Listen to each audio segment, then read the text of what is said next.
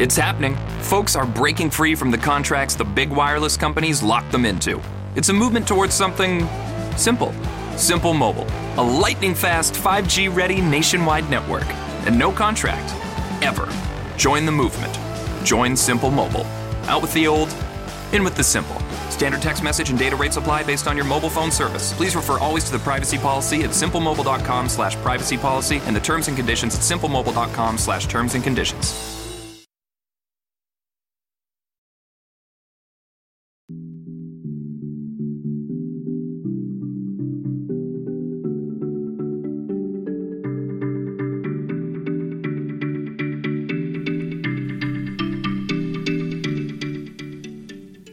Hola amigos, ¿qué tal? Este es el podcast de la Morenita Radio, Voces Hispanas.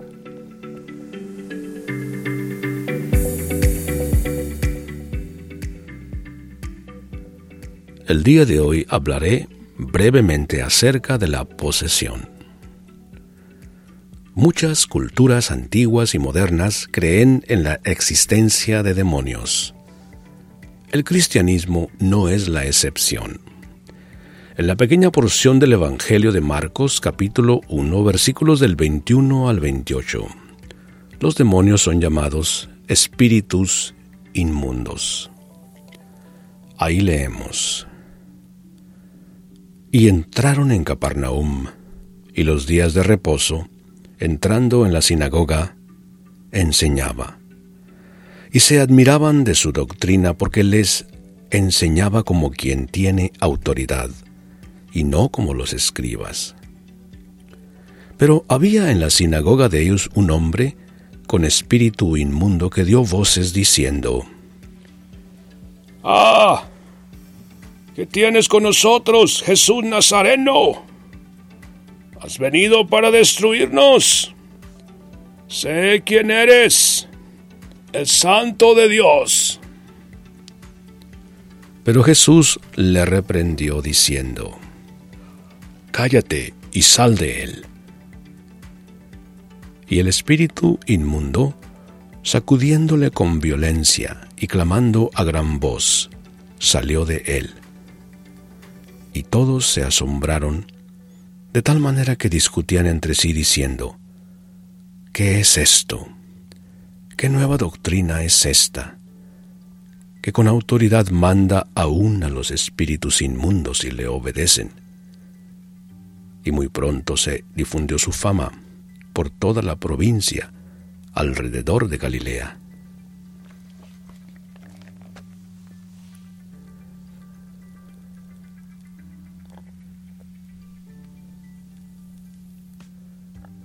La primera parte de esta porción del Evangelio destaca que Jesús estaba enseñando. Enseguida se describe que había en su sinagoga un hombre con un espíritu inmundo. Esta es una referencia a la posesión demoníaca. Pero, ¿qué es la posesión?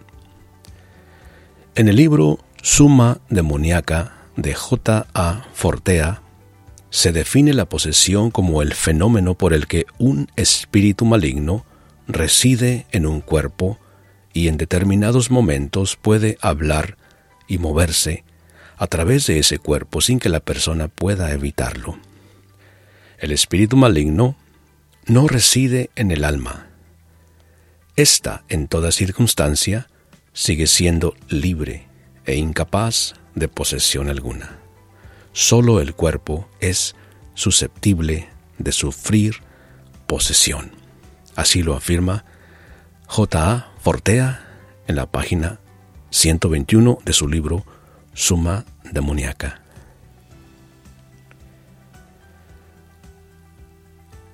El propósito principal del ministerio de Jesús fue enseñar.